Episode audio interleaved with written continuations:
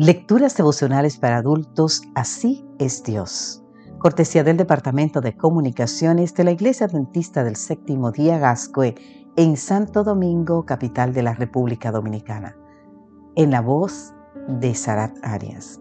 Hoy, 3 de enero, un Dios que se identifica con sus hijos.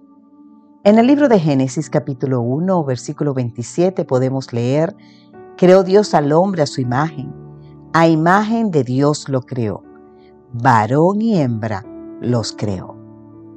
El retrato de Dios que nos llega a través del texto de hoy es el de un padre que desea que sus hijos se parezcan a Él. No necesitamos dedicar todo el tiempo que dedican los teólogos a debatir qué es la imagen de Dios. Para captar este hecho simple, Dios nos creó de una forma única, para que fuéramos diferentes a todas las demás criaturas. Dios decidió que nos pareciéramos a Él, que fuera fácil identificarnos con Él, que cualquiera que nos viera se diera cuenta de que venimos de Él. Cuando nos creó, Dios deseó y determinó que seamos como Él. Si Dios nos creó a su imagen, resulta evidente que tenía planes de mantener una relación con nosotros más allá del momento de la creación. Esto echa por tierra la idea de quienes creen que sí, que Dios creó el mundo y a los humanos, pero los abandonó a su suerte y ya no está pendiente de ellos. De igual manera, este retrato de hoy mostrado por Génesis 1.27 nos ayuda a entender por qué Dios tiene interés en nuestras vidas y continúa buscándonos a pesar de nuestro problema de pecado y de nuestra falta de interés por Él. Dios simplemente está buscando algo que es suyo.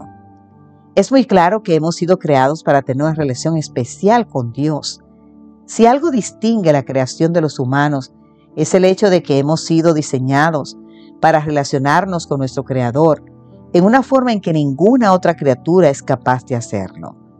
Esto significa que la vida sin Dios es antinatural, anormal y por lo tanto vacía, con ausencia de significado y realmente sin futuro ni esperanza.